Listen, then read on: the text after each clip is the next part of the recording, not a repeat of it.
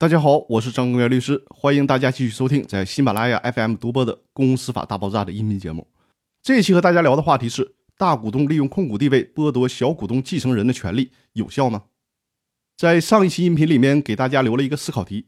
就是虽然公司法以及公司法司法解释当中规定了对于股东资格继承的问题，公司章程可以做出特别的规定，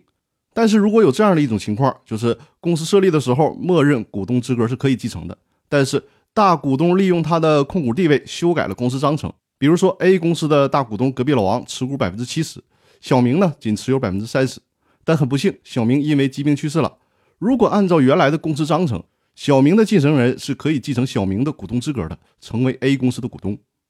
但这个时候，隔壁老王立即利用自己持股百分之七十的地位，形成了一个修改公司章程的决议。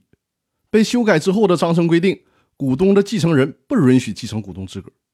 那这种章程的修改到底有没有效呢？对于这个问题，最高法院认为，如果这个章程的修正案是在股东死亡以后才形成的。那其实是在做出修正案的时候，死亡的股东是没有机会表达意见的，所以说这种修正案的公平性以及效力是有问题的。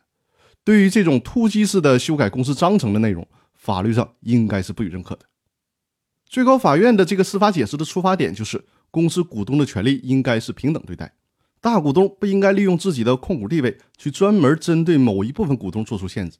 比如说，A 公司的股东隔壁老王持股百分之七十。即便是隔壁老王和小明都健在，但是隔壁老王利用自己的控股地位修改公司章程，只剥夺股东小明继承人的继承资格。比如在公司章程里面规定，隔壁老王过世之后，他的继承人可以继承隔壁老王的股东资格；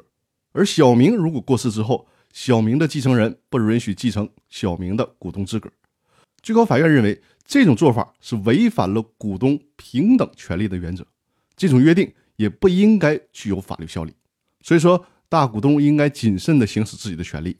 如果欺人太甚，是不会得到法律认可的。那好，我们这期的音频就到这里，更多内容我们下期继续。谢谢大家。